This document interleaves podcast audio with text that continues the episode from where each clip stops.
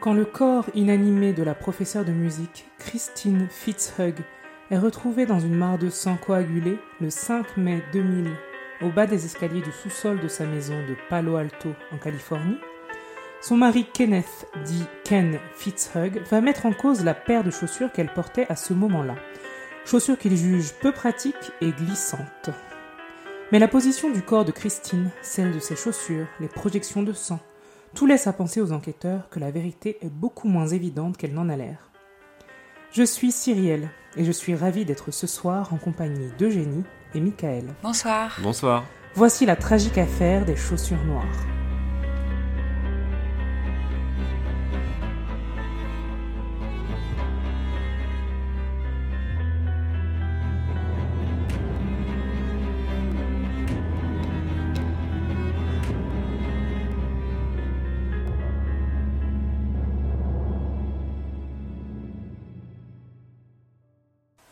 Ken Fitzhugh Jr. naît le 11 août 1943 dans une ville côtière de Californie nommée Del Mar.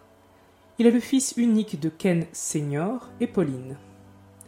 Le couple a de l'argent et une différence d'âge significative de 21 ans.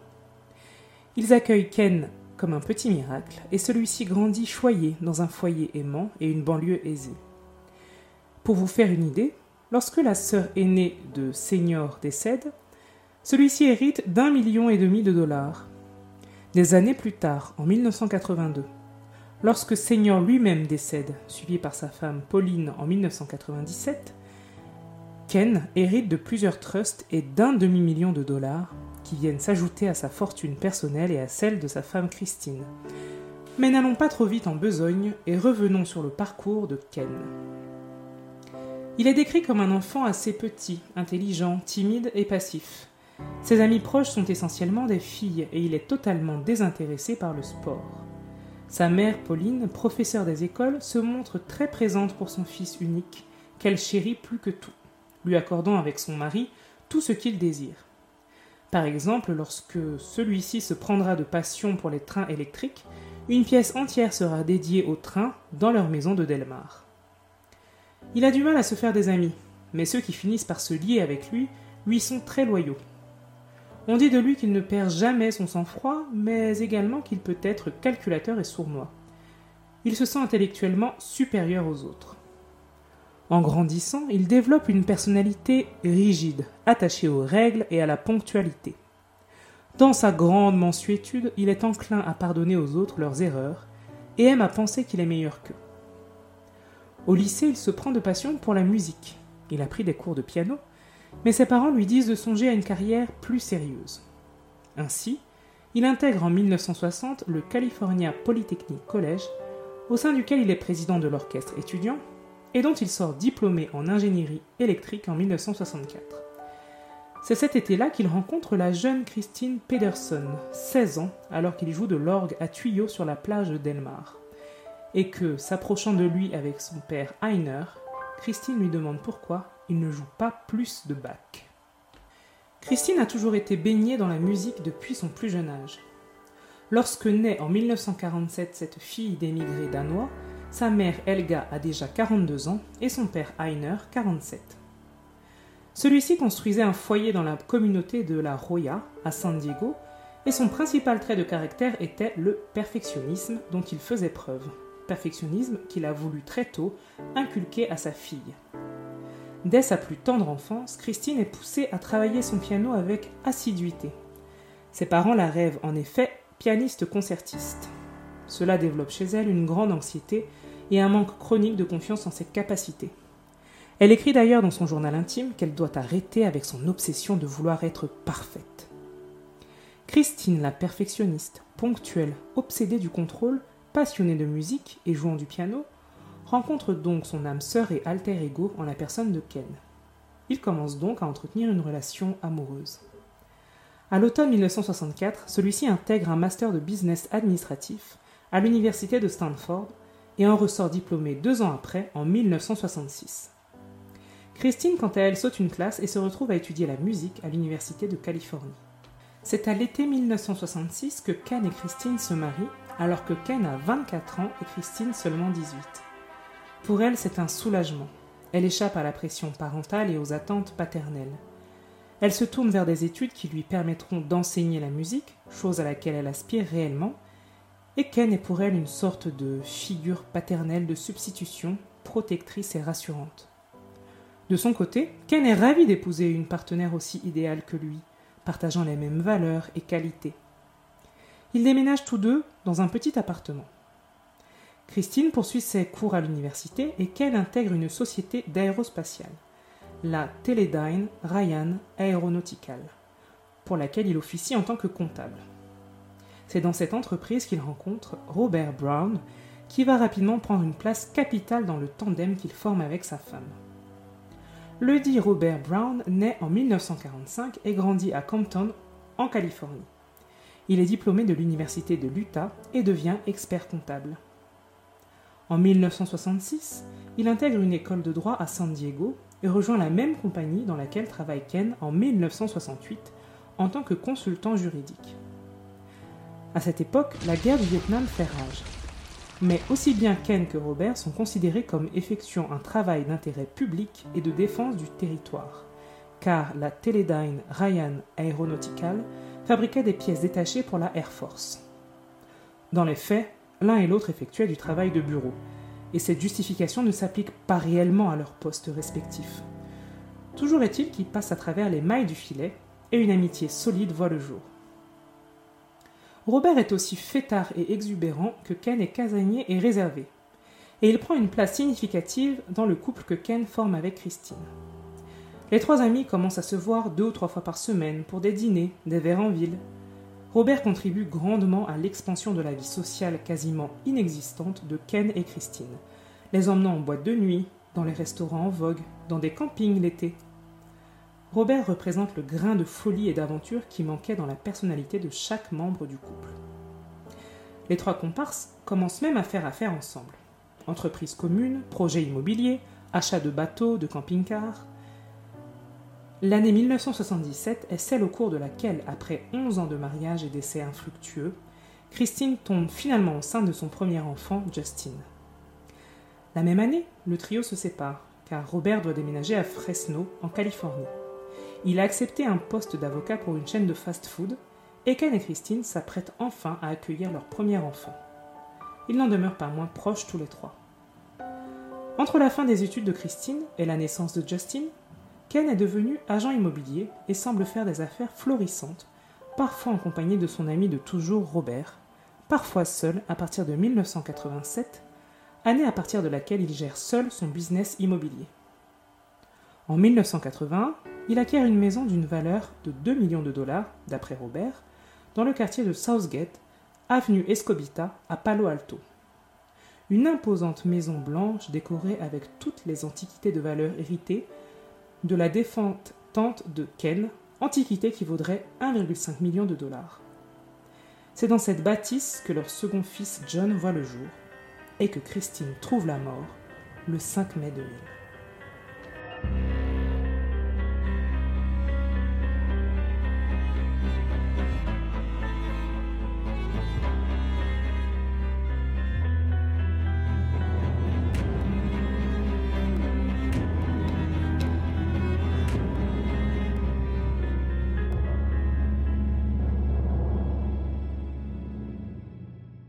Robert est l'ami de longue date, le frère que Ken n'a jamais eu. Et c'est tout naturellement qu'il devient le parrain de Justin. Et en tant que membre très proche de la famille, il les visite souvent et part même en vacances avec eux pendant toutes les années 80. Côté professionnel, Ken est autonome et son propre patron depuis 1987, fait des investissements immobiliers et malgré son patrimoine, se met à perdre beaucoup d'argent. C'est un métier à risque et ces spéculations sont souvent erronées, ce qui va se répercuter sur les quelques affaires qu'il a encore en commun avec Robert. Robert, quant à lui, ne se sort pas de ses problèmes de drogue et d'alcool. Cela aurait même tendance à empirer durant les années 90. Il est arrêté pour avoir trempé dans plusieurs affaires louches, et lorsque son nom est évoqué dans une sombre affaire de recel de biens volés, il est suspendu du barreau en 1994, il est littéralement hors de contrôle et perd sa maison de Fresno. Voyant la détresse dans laquelle s'abîme leur ami, Christine et Ken décident d'intervenir et déboursent 19 000 dollars pour l'envoyer en cure de désintoxication. Robert promet de rester sobre à l'issue de cette cure, mais va malheureusement rechuter en 1995. À partir de cette date, Ken et Christine lui annoncent qu'il n'est plus le bienvenu chez eux et coupent les ponts avec lui. En 1997, Robert est radié du barreau, après avoir perçu des rémunérations pour des affaires non traitées, et déménage alors à Placeville, en Californie. Il envoie plusieurs cartes postales au Fitzhugh, avec sa nouvelle adresse et son numéro de téléphone, sans retour, jusqu'en janvier 2000, date à laquelle Christine reprend contact avec lui. Elle l'invite à la remise de diplôme de Justin et insiste grandement pour qu'il soit présent ce jour-là, le 19 mai 2000, en tant que parrain de Justin. Mais elle trouve la mort deux semaines auparavant, le 5 mai. Ce jour-là, elle se réveille tôt, comme souvent, aux alentours de 6 heures du matin, d'après Ken, et ils lisent tous les deux les journaux. Ils sortent promener leurs deux chiens, rentrent prendre leur douche, et Christine se prépare à aller donner son premier cours de la journée, aux alentours de 10h30, tandis que Ken va d'abord aider des voisins avec leur imprimante, avant de se rendre chez Gailine et Caroline, deux enseignantes et colocataires, amies de Christine et Ken, afin d'aller chercher des machines à sous à San José en location pour la soirée d'anniversaire à thème de Gailine. Ken possédant une grande Chevrolet Suburban, il est très facile pour lui de transporter tout ce matériel sans problème. Il arrive à 13h30, pile à l'heure comme d'habitude, chez Gailine et Caroline, vêtu d'un jean noir, d'un t-shirt, de chaussettes de sport blanches et de chaussures en cuir marron. Il récupère les deux colocataires et leur demande si cela ne les ennuie pas s'il fait un détour par sa maison. Il a reçu il y a peu un appel de l'Addison Elementary School du district de Palo Alto où travaille Christine. Et ceux-ci lui ont signalé que sa femme n'était pas venue assurer son cours de midi et demi, et cela n'est jamais arrivé auparavant. Les deux femmes acquiescent, et les voilà tous trois quelques minutes après devant la maison des Fitzhugh. La voiture de Christine est dans l'allée. Ken saute hors de la Chevrolet, se dirige vers la maison, dont il trouve la porte entr'ouverte. Il entre sans faire de bruit et ressort précipitamment très peu de temps après en appelant à l'aide. Gailine et Caroline n'hésitent qu'un quart de seconde et se précipitent hors de la voiture dans la maison. Elles trouvent Ken au-dessus de Christine qui, elle, gît au bas des marches du sous-sol, dans une mare de sang, face contre terre. Son visage est enfoncé dans un sac en plastique de pressing. Non loin de son corps, une grosse cloche posée à même le sol. Il leur crie qu'il n'a pas de pouls et leur demande d'appeler le 911. Caroline se précipite dans la cuisine et émet à 13h40 exactement l'appel au 911 dans lequel elle indique que quelqu'un est tombé et est gravement blessé. Pendant ce temps, Ken semble toujours désemparé et n'a pas fait le moindre geste pour porter secours à sa femme. Gailine prend les devants, retourne Christine sur le dos et commence une réanimation cardio-respiratoire. Ken reste planté près d'elle, désemparé. Ce qu'elle ne remarque pas, c'est que quand elle masse le torse de Christine, du sang s'échappe de derrière sa tête par une blessure. En effet, à mesure qu'elle envoie mécaniquement le sang dans tout le corps de Christine, celui-ci s'échappe de son corps par sa nuque, ce qui n'arrange rien. Ken finit par l'assister et venir insuffler de l'air par sa bouche. Entre deux manipulations, Gailine l'entend qui marmonne Ses chaussures, ses fichues chaussures, lui dit mille fois de s'en débarrasser. Il a l'air franchement contrarié par le fait que Christine ait porté ses chaussures ce jour-là. Gailine relève la tête et aperçoit une sandale noire posée sur le côté un peu plus haut dans l'escalier. Les ambulanciers arrivent vite et prennent le relais. Cependant, ils n'arrivent pas à déterminer où Christine aurait pu se cogner ailleurs que sur la cloche, et surtout comment une simple chute aurait pu causer de telles blessures.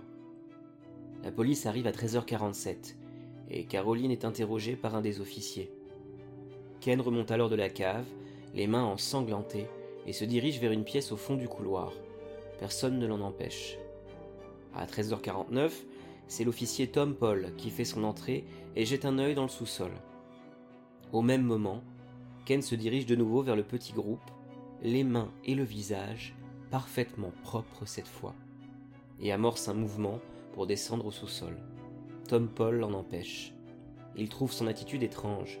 Le fait qu'il soit remonté se laver les mains et le visage, ses allers-retours bizarres et tout ce sang dans le sous-sol. Il lui demande de se rendre dans la salle à manger en compagnie de Gaëline et Caroline, afin de les interroger l'un après l'autre.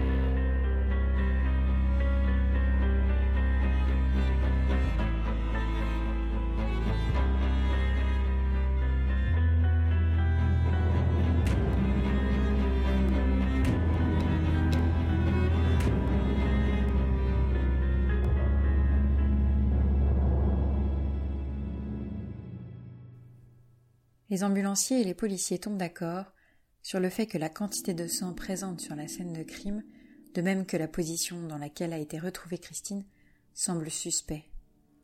Elle est blessée à l'arrière de la tête et elle est retrouvée face contre terre et surtout avec des traces de strangulation autour du cou. De plus, ces fameux sandales noires qui auraient fait trébucher la femme ne sont pas disposées de manière cohérente avec la dite chute. La sandale droite est retrouvée sur la septième marche de l'escalier menant au sous-sol, sur le côté gauche de l'escalier. Si elle avait vraiment trébuché à cause de celle-ci, elle aurait dû se retrouver sur le côté droit de l'escalier. La gauche, quant à elle, se serait envolée et retrouvée près de la cloche, au-dessus de la tête de Christine. Le sac de pressing pose également question. Le premier réflexe en cas de chute est de lâcher ce que l'on tient et d'essayer de se rattraper, pourquoi pas, à la rambarde de l'escalier ou d'amortir la chute. Là, il est presque sagement disposé sous son visage et ses bras sont le long de son corps, alors que si elle avait voulu amortir sa chute, ses bras auraient été disposés autrement. De même, on retrouve près du corps de Christine une foule de papiers administratifs pour l'école où elle travaille. Un étrange endroit que le sous-sol pour les remplir, n'est-ce pas? D'autant que l'on trouve dans la cuisine deux muffins dont l'un est entamé. On imagine beaucoup mieux Christine ainsi attablée pour remplir ses papiers. À l'étage, Ken, Gaëline et Caroline sont séparées. Gaëline est sous le choc, mais elle est en mesure de fournir des éléments qui viennent interroger davantage l'attitude de Ken. Elle dit que Ken est resté apathique près de sa femme jusqu'à ce qu'elle-même prenne la décision de débuter la réanimation cardio-respiratoire.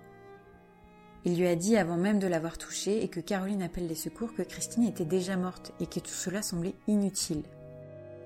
De plus, il n'a eu de cesse de pester contre les chaussures noires, ces maudites chaussures noires que portait Christine et qui seraient la cause de sa chute et de sa mort.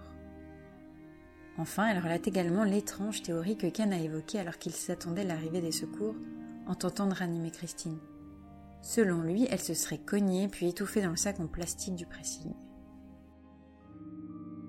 Ken est autorisé à téléphoner à chacun de ses fils afin de les informer de la tragédie et chacun prend la route depuis son université respective afin de revenir à Palo Alto. De leur côté, les enquêteurs ne savent pas ce qu'il s'est passé, mais ils ne croient pas une seconde à la thèse de l'accident. Vers 16h30, on demande à Ken de déplacer son Chevrolet qui gêne la circulation. Et Ken, Gaëline et Caroline sont tous trois conduits dans des véhicules séparés jusqu'au commissariat de police de Palo Alto, à quelques minutes de là. Au moment où chacun est embarqué dans sa voiture, Ken aura cette phrase étrange à l'égard des deux femmes. Je suis désolée de vous avoir entraîné là-dedans. Caroline et Gaëline donnent une version très similaire des faits et un point de vue convergent sur le couple. Ken a essayé d'appeler Christine en vain. Elles connaissent le couple depuis des années et ce sont comme des mentors pour elle. Ils semblent heureux, épanouis et n'avoir aucun problème d'argent. De son côté, Ken semble impassible, détaché, les mains croisées sur les genoux. Il donne même son autorisation pour que sa maison soit fouillée, comme s'il n'avait rien à cacher.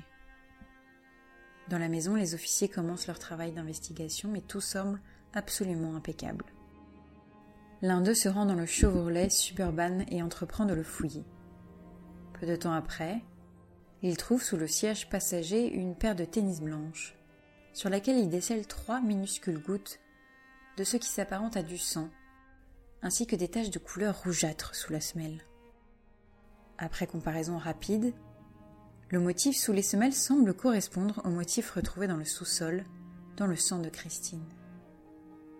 S'il portait ses chaussures au moment où il était descendu dans le sous-sol, avec Gaëline et Caroline, cela aurait pu s'expliquer. Mais toutes les deux sont formelles sur le fait qu'ils portaient déjà ces mocassins en marron. Conscient de tenir quelque chose, il téléphone à ses supérieurs.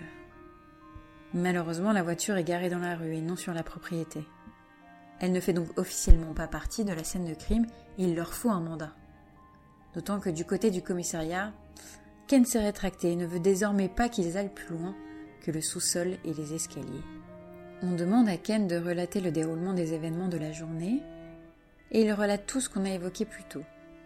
Le lever à 6 heures, la promenade des chiens, le premier cours de Christine à 10h30, son départ pour aller aider des voisins avec leur imprimante, puis le trajet pour se rendre sur le chantier d'un projet immobilier. Mais bizarrement, il ne se souvient pas de l'adresse ni du nom de la personne lui a téléphoné pour passer sur ce chantier, ce qui semble franchement étrange. Son retour pour retrouver Gaïne et Caroline à 13h30, l'appel de l'école qui l'informait que sa femme ne s'est pas présentée à son cours de midi 30, l'arrivée chez lui, la voiture de Christine dans l'allée du garage, et la suite que l'on sait. Il semble anesthésié, froid. Le seul moment où il s'anime, c'est quand il parle de la paire de chaussures noires.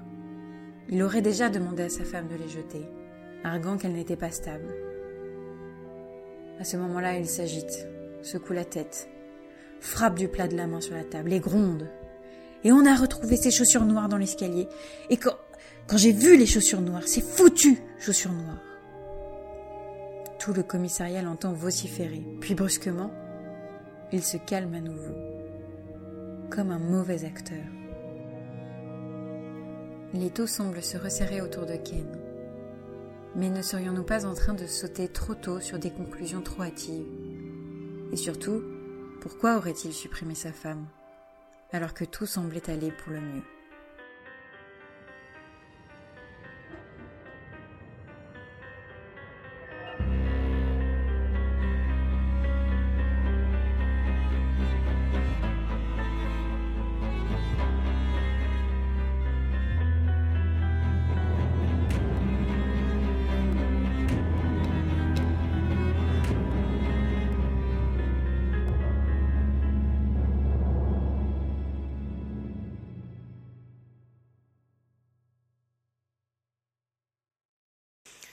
À 18h, tout le monde est de retour à la maison et Justin a fini par arriver également.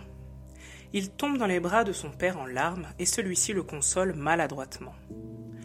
Les experts sont de retour avec un mandat pour toute la maison et pour la voiture. L'exploration méticuleuse commence. Au sous-sol, on trouve des lunettes de femme avec un verre manquant et des taches de sang. Pas de projection de sang sur les murs du sous-sol, seulement cette mare sous la tête de Christine. On retrouve un peu de sang également sur le sol du hall et sur l'escalier menant au sous-sol. On recherche des signes d'effraction en vain. On demande à Ken où sont les vêtements qu'il portait pendant la promenade matinale et il prétend que c'est Christine qui les a lavés. En effet, du linge propre est retrouvé dans la machine. Mais dans la Suburban, outre la paire de baskets blanches qui continue d'interroger et sur laquelle Ken est incapable de se prononcer, on trouve un mouchoir en papier ensanglanté dans le coffre et un polo vert avec une tache de sang profondément enfoncée sous le siège passager. Interrogé, Ken dit que la semaine précédente, Christine s'est coupée en jardinant et s'est essuyé la main sur ce mouchoir. Pour le sang sur le polo, il n'a aucune explication, mais les expertises montreront qu'il s'agit bien du sang de Christine, de même que sur le mouchoir et les baskets. Le légiste appelé sur place confirme qu'une simple chute n'a pu provoquer de telles blessures et qu'elle a été frappée à l'arrière du crâne avec un objet contondant. On parle bel et bien de meurtre et le corps de Christine est finalement emmené pour être autopsié en détail. À 22 heures cette nuit-là, Ken est rappelé au commissariat. Ses deux fils l'accompagnent et lui conseillent de prendre un avocat, même si celui-ci ne semble toujours pas comprendre qu'il est suspect dans cette affaire. Son avocat, Tom Nolan les rejoint sur place. Il est connu dans la région et a l'habitude des homicides. On commence à décortiquer l'alibi de Ken. Il prétend être allé aider un voisin aux alentours de 10 heures avant d'être appelé vers 11h15 pour vérifier un chantier. Seulement, il ne se souvient pas où est ce chantier. Cela sera révélé au moment du procès. Pour ce qui est des vêtements ensanglantés trouvés dans la voiture, Tom Nolan dit que son client a pu déposer du sang par contact et par transfert au moment où il a dû déplacer sa voiture après avoir essayé de ranimer sa femme. Cela semble quand même un peu gros. Le corps de Christine est autopsié le lendemain par Gregory Schmunk et par un expert mandaté par Tom Nolan, l'avocat de Ken. Ils arrivent tous deux aux mêmes conclusions. Christine présentant vin bleu sur le visage, surtout situé sur le côté gauche, son agresseur est donc droitier, des marques de strangulation autour du cou, sept marques de lacération sur la tête et le cou et une fracture du crâne, il est évident qu'elle est décédée des suites de ces coups et de cette strangulation, et non suite à une chute, et que tout n'est que mise en scène. Elle a été tuée ailleurs dans la maison, reste à découvrir où. Elle présente des blessures défensives sur les avant-bras, mais aucune coupure supposée alliée à du jardinage sur les mains. Ken est relâché, mais mis sous surveillance le temps des investigations sur la voiture, qui ne montreront pas d'autres taches de sang? La maison, quant à elle, est passée au luminol du sol au plafond, et les enquêteurs disent que la cuisine s'est allumée comme un arbre de Noël. Des taches de sang sont retrouvées sur le sol sous la table, sur les pieds de chaise et sur les murs. Il s'avère que tout avait été méticuleusement nettoyé et était invisible à l'œil nu. Elle a bel et bien été attaquée à la cuisine, et son corps a été ensuite déplacé et mis en scène dans le sous-sol. Ken est le seul à parler d'accident, et semble être le seul à avoir eu le temps matériel de tout mettre en scène. C'est pour cela qu'il est arrêté et incarcéré deux semaines après la mort de Christine, le jour de la remise de diplôme de Justin. Une caution de 10 millions de dollars est fixée. Son procès débute une année plus tard, en mai 2001. Mais pourquoi aurait-il tué sa femme? Tous les amis et la famille sont d'accord pour dire que c'était un couple en apparence solide. Elle était parfaite, serviable, toujours apprêtée. Lui était plus discret, parfois condescendant, mais toujours prêt à prêter main forte au voisinage. Aucun problème de quelque nature que ce soit en apparence. Mais sous la surface, lors du procès, de gros problèmes d'argent sont mis en lumière en parcourant les relevés de compte des Fitzhugh. Leur compte qui affichait 400 000 dollars en 1998 ne présente plus que 11 000 dollars en 2000. Ken prétend qu'il voulait vendre la maison car trop grande pour deux, mais on découvre qu'il l'hypothèque la semaine qui suit le meurtre de Christine et qui précède son arrestation. Christine aurait de surcroît confié à une amie son désir de quitter Ken et de vendre la maison. Qu'en est-il des antiquités valant 1 million de dollars et décorant toute la maison? Aucune n'est retrouvée il semblerait que toutes ont déjà été vendues et l'argent dilapidé. De plus, on découvre une assurance vie d'une valeur de 48 000 dollars, doublée en cas de mort accidentelle. Concernant l'alibi de Ken et son amnésie opportune, après enquête et vérification, et un effort de mémoire de la part de Ken, il prétend avoir été appelé par le manager d'un des terrains dont il s'occupait à Belmont, soit à 40 minutes de Palo Alto. Au moment où Phyllis Smith, la directrice de l'école où travaille Christine, l'appelle aux alentours de 13h15, après avoir essayé de joindre Christine à leur domicile et avoir laissé un message vocal, Ken prétend être sur l'autoroute entre Belmont et Palo Alto. Pour la première fois dans une enquête criminelle, le bornage téléphonique va contredire les paroles de l'accusé.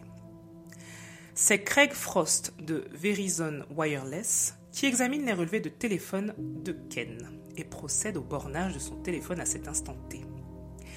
Il s'avère que le téléphone portable de Ken a déclenché une borne dans son propre quartier de Palo Alto et non à Belmont comme il le prétendait. Le témoignage d'une voisine affirmant qu'elle a vu sa voiture garée à l'arrière de la maison à l'heure supposée du meurtre de Christine, donc entre 11h15 et 12h30, vient corroborer cette hypothèse. Ken aurait fait croire à son départ en garant sa voiture à l'arrière de la maison, aurait attendu le retour de sa femme après son cours de 10h30, avant de l'assassiner, de tout mettre en scène, de se fabriquer un alibi et de revenir avec leurs deux amis. À mesure que les mobiles apparaissent et que l'alibi s'étiole, un personnage capital de cette histoire, délaissé depuis quelque temps, refait surface. Il s'agit de Robert Brown. Souvenez-vous de l'ami de toujours, exubérant, déluré, omniprésent. À l'époque, une rumeur avait couru dans le voisinage. Rumeur selon laquelle Robert et Christine entretenaient une relation privilégiée. À l'époque, lorsque Brown déménage à plusieurs centaines de kilomètres du couple, il continue d'entretenir une relation téléphonique intense. Et fait intéressant, Robert revient en mars 1978 lors de la naissance de l'enfant dont il sera d'ailleurs le parrain. Les trois premières années de la vie de Justin, Robert vient lui rendre visite régulièrement. Quoi de plus normal pour un parrain? Appelé à la barre, Brown dit à la cour ce que Christine comptait révéler à Justin, un secret de famille conservé depuis des années. Le père biologique de Justin n'est autre que Robert Brown. Celui-ci raconte que l'année 1975 a été celle du début de leur liaison. Christine, Madame Parfaite, craignait que quiconque puisse l'apprendre, à commencer par son mari. Elle a usé de subterfuges pour communiquer avec Robert et a utilisé par exemple une boîte postale extérieure pour envoyer et recevoir des lettres. Il se téléphonait néanmoins plusieurs fois par semaine et parvenait à se voir une fois par semaine à l'appartement de Robert. Autour d'eux, les voisins semblaient se douter de quelque chose, mais Ken, lui, ne voit rien. Même quand sa femme et son ami partent tous les deux seuls en vacances à Lake Tahoe, quand lui n'est pas disponible même quand Robert offre à Christine une bague hors de prix, sans raison apparente.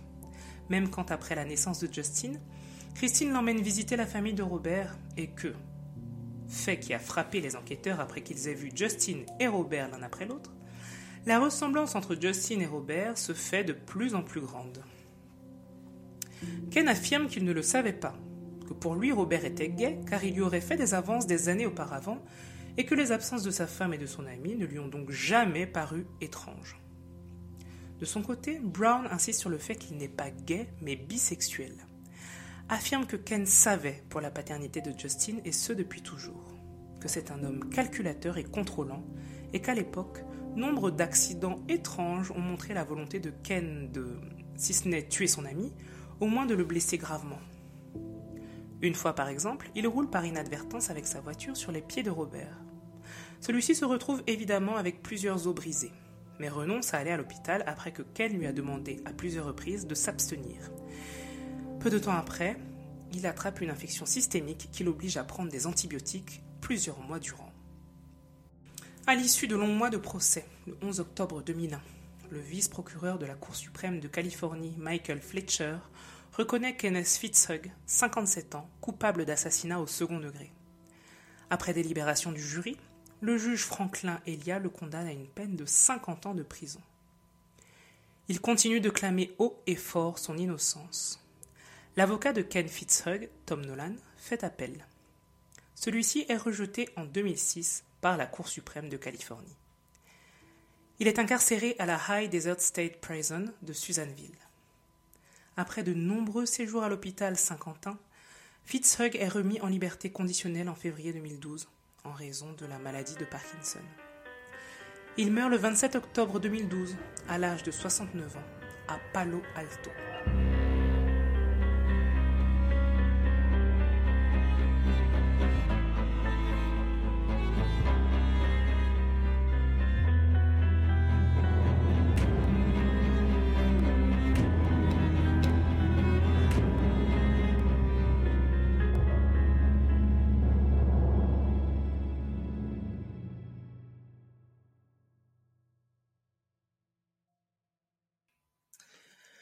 Alors j'ai trouvé cette histoire euh, intéressante parce que tout part d'un secret de famille plus ou moins bien gardé d'ailleurs, sur la volonté de, garder la face de Ken, notre protagoniste principal, et ce coûte que coûte. Et puis cette manière qu'il a eu d'insister aussi de manière trop grossière sur les chaussures que portait Christine, et ça, ça a finalement renforcé le, faisceau de, de soupçons sur lui. Donc en écrivant cette histoire, et en tant que grande fan d'Alfred Hitchcock, j'ai repensé à son dernier film de 1976 qui s'appelle Complot de famille. Alors, une riche vieille femme, Miss Rainbird, veut retrouver son neveu qu'elle avait confié à un couple sans enfant pour sauver sa sœur du déshonneur d'avoir eu un enfant illégitime. Et pour ça, elle promet une forte récompense à quiconque pourra l'aider dans sa démarche, en apprenant cela, une jeune femme qui se fait passer pour une voyante et qui s'appelle Blanche va s'associer avec Georges, son compagnon, afin de retrouver ce neveu perdu et de toucher la prime promise. Alors évidemment, on va de rebondissement en rebondissement, et même si le ton employé par euh, Alfred Hitchcock est celui de la comédie policière, et donc certains disent que c'est parfois que c'est un film mineur chez lui, l'intrigue reste très très bien ficelée. Et en plus, pour les fans de John Williams, c'est lui qui signe la musique. Donc en réfléchissant à cette histoire, je me suis demandé s'il valait mieux préserver un noyau familial ou risquer de le voir s'effriter en révélant au moins aux principaux intéressés euh, un secret de famille.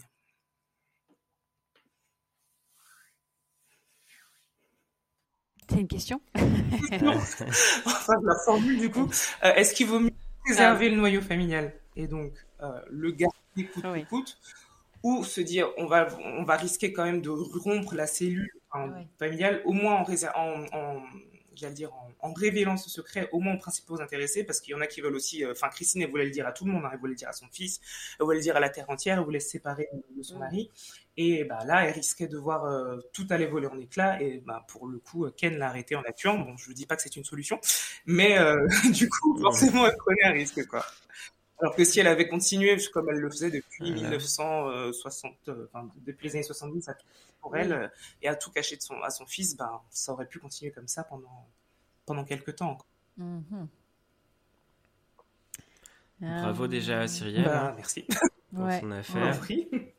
Très bonne affaire, avec plein, plein de rebondissements et de, de secrets, d'histoires cachées. Et euh, moi, personnellement, justement, alors, en tout cas, dans cette affaire, je trouve que hum, c'est vrai qu'on peut se dire que c'est étonnant qu'après tant d'années, euh, elle ait voulu révéler ça. Euh, bah, finalement, elle a gardé tellement longtemps. Au, grand public. Mais en même temps, euh, c'est souvent quand tu vois quand il y a d'autres problèmes dans un couple, dans une famille, ça exacerbe des choses et du coup, justement, ces secrets enfouis, ces ressentiments, ces ressortent à cette occasion et, et probablement vu qu'apparemment il y avait des soucis de euh, d'argent, il devait certainement mmh. euh, s'engueuler euh, régulièrement. C'est peut-être monté et elle s'est peut-être dit non mais en fait là il faut, faut, que je vive une, une, vie sincère et honnête. Et, et, puis parfois c'est une sorte de comment dire de je sais pas, c'est pour se, un peu se purifier de tout ça et recommencer une nouvelle vie euh, ou se dire où j'en suis dans ma vie. Il faut faire le bilan et, euh, et ça arrive, euh, ça arrive souvent. Enfin, pas avec des. Heureusement pas avec des. en tout cas, ça fait pas mes décisions. Ouais. Mais je sais pas si c'est une bonne chose. Franchement, je pense qu'il y a plein d'arguments pour et contre. Moi, je voilà, c'est difficile de dire si, bah oui, hein. si, je pense qu'il faut ou pas. Ah bah, je pense que c'est ultra circonstanciel. Hein. ça va dépendre non seulement du secret, euh, mais aussi des personnes qu'on a en face. Euh, peut-être que si elle a autant tardé, c'est qu'elle savait au fond d'elle qu'elle risquait de se faire trucider euh, une, fois, une fois que ça éclaterait. Non, mais blague à part, il y a, y a peut-être de ça. Hein. on ne dit pas la même chose en anticipant les, les, réactions des gens qu'on connaît bien en plus.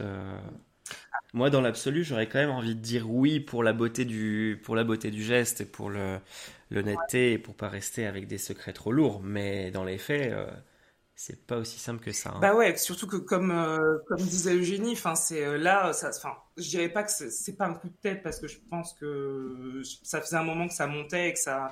Mais bon, au au vu des conséquences pour bah pour ça, pour de toute façon, elle voulait divorcer apparemment d'après une amie, elle voulait vendre la maison, euh, c'était une espèce de ras-le-bol apparemment, donc elle s'est dit de toute façon, il faut aussi que je sois honnête vis-à-vis de, mon fils, et mm. puis, euh, et puis euh, moi du côté de Ken aussi, je trouve ça un peu bizarre, on vous a vu à la fin, on parle des, divers accidents, soi-disant que il aurait par mm. exemple, roulé sur les pieds de son ami. Enfin, genre, il le savait pas. Bon, c'est quand même aussi de ce côté-là voilà, quoi. Ça, dans le cas échéant, ça a l'air d'être un secret sans être vraiment un secret, quoi. Enfin, c'est. Euh, Alors, elle, elle devait. Euh, ouais, à mon avis. Enfin, franchement, dès le début, déjà, quand on, quand on vous raconte l'histoire, je sais pas pour vous, mais c'est vrai que quand j'ai lu, euh, Christelle, ce que tu avais écrit, dès le début, je me dis, bon, ce, trio, il y, a sûrement Guy et Baleine sous gravillon. Ah, et, et c'est pas possible s'il y a en plus une certaine ressemblance, il y a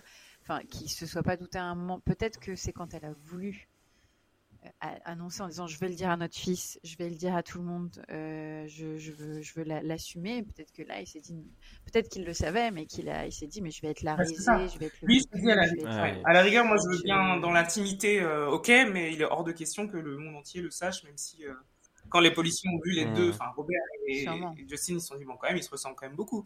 et là, il s'est dit hors de question. Enfin, rappelez-vous, c'est quand même Monsieur perfectionniste, Monsieur, je suis ponctuel, je suis toujours à l'heure, il y a rien qui passe, voilà. Calculateur. Ah il y a quand même un peu les traits. Euh, euh, oui, ça, c'est un peu faire vriller. La rigidité du psychopathe, quand même, un peu. Hein. Ça fait un peu flipper, quand même, quand on dit. Mm. Euh, un peu son, son portrait, c'est un, peu, ouais. un peu flippant. Mais c'est un profil qui est, qui est intéressant et qui est assez différent de, d'affaires qu'on peut voir et qu'on peut même traiter, nous, dans le podcast. C'est que tu vois que c'est un. Oui, il y a certainement un fond ultra bizarre et dangereux, quand même. Il a tué quelqu'un mais tu vois qu'il est dans son mode opératoire, dans sa défense, il est, il est, euh, il est à l'ouest. Totalement. Le, le, coup des chaussures, c'est vraiment trop gros. Et d'ailleurs, c'est chouette que tu en aies fait le titre de, moi, ça l'épisode. Parce que ce que j'ai lu dans les, dans les trucs que j'ai écoutés et tout, il y avait des trucs en anglais et tout, ça revenait tout le temps. Le mec, apparemment, il a dû répéter devant son mm. miroir en mode non, mais là, je dis que c'est les chaussures. il a dû se dire, oh, il fait, j'ai une idée de génie, je vais parler que des chaussures. Ils vont me croire, c'est sûr. Le crime parfait. Les chaussures. moi, j'étais estomaqué. Je me dis, mais mon gars, à quelle heure ça, tu crois que ça va passer un quart de seconde, quoi? C'est-à-dire qu'il le dit aux deux amis qui sont là. Il, il, se met à faire son, son, son, grand, son grand air, son grand acte du, du, du, monologue de je sais pas quoi devant les policiers au commissariat. À quelle heure tu crois que ça passe, quoi? Non, mais j'étais abasourdi. C'était le truc qui revenait tout le temps. Moi, j'ai eu un petit moment où je me suis un peu marrée, même si c'est glauque, mais quand tu as écrit que la salle de la cuisine s'illuminait euh, comme, euh, comme, comme, comme, un sapin de Noël. le mec, il a tout bien nettoyé, mais en fait, c'est un gros dégueulasse. Un gros, un gros cracra. Non, non, ça aussi. Ça... Après, euh, il a fait ça n'importe quoi. Et il n'a pas eu beaucoup de temps, ceci dit. Ah bah oui. C'est vrai, c'était pas mal fait déjà dans le temps imparti. après, quand il a... Je sais pas si j'aurais fait mieux. je pense que j'aurais même pas essayé, tu vois. Euh, mais... Ouais. Nous n'aurions tué personne. voilà. bien sûr. Non, non, mais comme, euh, ouais, comme je vous disais, pour en revenir à la question initiale, c'est vrai que euh, ça dépend aussi de, de, des circonstances. Et je pensais juste, notamment, par exemple, euh, on sait, sait pas, enfin, je, pensais par exemple à un problème médical. Parfois, tu peux avoir un problème médical et avoir besoin, j'en sais rien, de, bah, vraiment de vérifier, je sais pas, le, le, le, le, groupe sanguin de la personne d'avoir un donneur compatible et tout. Et dans ce cas-là, bah, qu'est-ce que tu as d'autre? Enfin, tu vois, parfois, si tu as, si as, un doute ou si tu as machin, tu pas d'autre choix que d'être confronté à. Je pense qu'il y, y, a des faits aussi dans la vie qui, euh, qui font que bah, là, là tu pas le choix, tu, tu, dis aussi, quoi, tu vois. Donc, euh, pour ce qui est ouais, du, du noyau. Il y a des secrets de famille qui, ouais, qui doivent être, euh, j'en lis de temps en temps d'ailleurs, qui sont révélés par ces fameux tests et oui, aussi, de plus en plus. qu'on envoie ah et, et, tu peux demander, tu peux dire j'ouvre pour savoir si jamais, si quelqu'un a des, des gènes en commun avec moi, je veux être prévenu, la personne peut me contacter. Et il y a quand même beaucoup de gens qui ont appris que euh, leur père ou leur mère avait eu euh, ah, voilà. d'autres enfants. C'est vrai que maintenant, avec la génétique, avec le truc hyper accessible comme ça, de pouvoir, euh, comme tu dis, Eugénie, de pouvoir aller chercher ses origines, si on a un doute, machin, ça, ça devient hyper, entre mm. guillemets, facile et puis périlleux, du coup, pour ce genre de truc, parce que tu sais pas sur quoi tu tombes, quoi.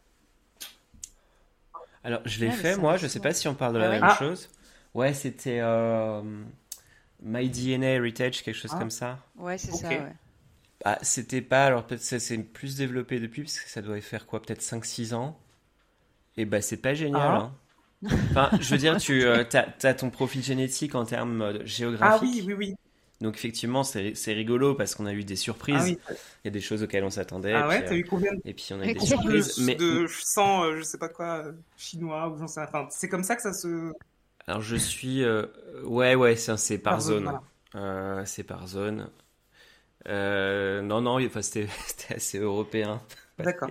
Étonnamment. Il y a quelqu'un qui a fricoté avec quelqu'un avec une nationalité. Alors voilà, euh, c'est ce que j'allais dire, c'est que par contre, ça va pas dans le détail des individus parce que la base de données était peut-être pas assez euh, étoffée, parce que c'est quand même un consentement assez lourd que de ah bah bah d'accepter d'avoir des, des, gènes qui, qui se bousculent, hein, enfin qui se baladent, pardon.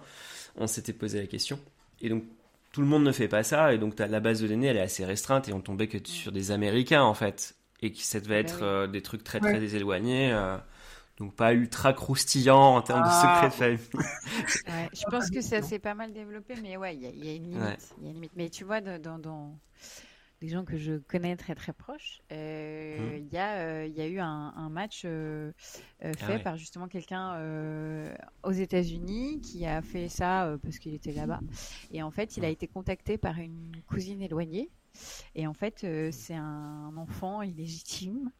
De... Enfin bref, c'est tout Oh, un truc. Et... Mais finalement, le, le- son père est mort il y a longtemps. Enfin, le- la, la connexion, la personne qui était est morte il y a longtemps. Donc ça n'a pas eu d'impact euh, négatif. quoi. Euh, mais ça a permis quand même de... de... Elle, elle a- ça lui a permis, elle a appris ça. euh, Elle avait appris que son père n'était pas son vrai père euh, il n'y avait pas si longtemps. Et c'est pour ça qu'elle avait fait cette euh, demande. Et du coup, elle a pu reconnecter avec des cousins éloignés et apprendre un peu Mhm. plus sur euh, son Ouais, non, histoire. ça, ça, côté positif. Ouais. Mais le secret était déjà euh, sorti. Ah, Ouais. Puis comme tu disais, comme ça faisait très longtemps. En tout cas, ça me.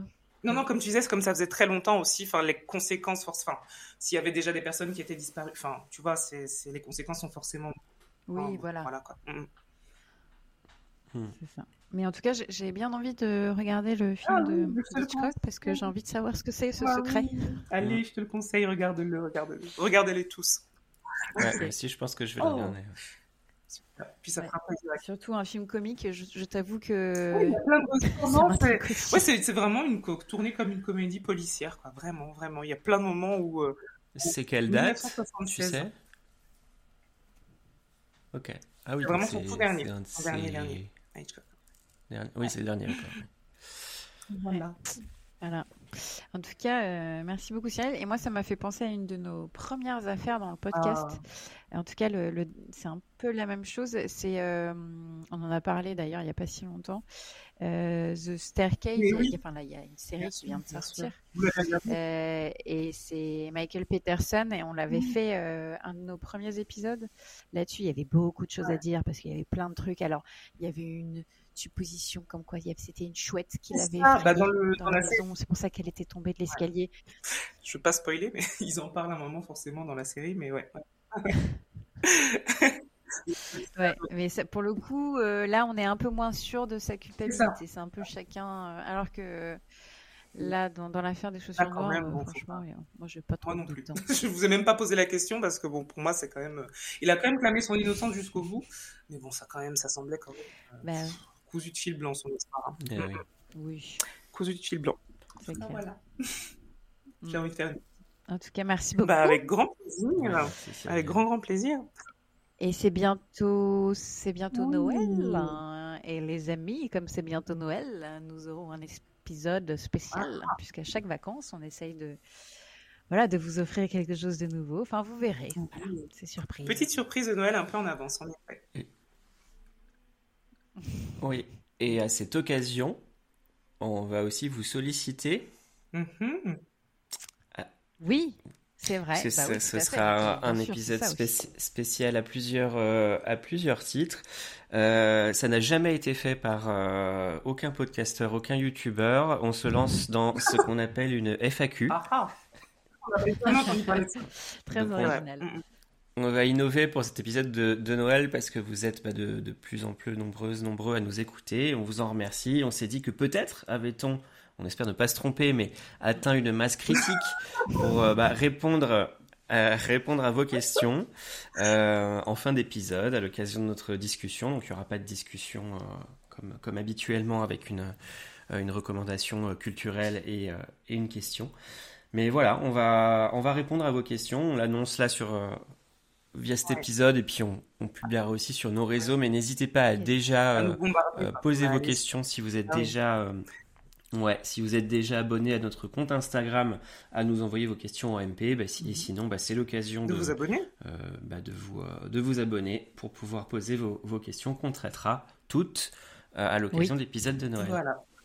Et euh, on a aussi un compte Twitter hein, pour ceux qui sont sur Ouais. Twitter. Enfin bon, on sait pas quand, combien de temps ça tiendra. Mais euh, voilà, en tout cas, il y a, il y a Insta, il y a Twitter. Et n'hésitez pas, toutes sortes de questions. euh, vraiment euh, avec pas trop indiscrètes, quand même, si possible. si on peut domaine Ah oui. quand même, absolument. Tout à fait. Bah, écoutez, on a, on a hâte de vous retrouver pour cet épisode de Noël. Je vous remercie de m'avoir accompagné, Michael et, et, Eugénie. Je suis très contente. Merci. merci à toi. Et merci à Noémie et, Matt, toujours. super génial. Tout à fait. Bah, je vous dis à très bientôt. Bonne soirée. Au revoir. Dans deux semaines, au revoir. Bonne soirée.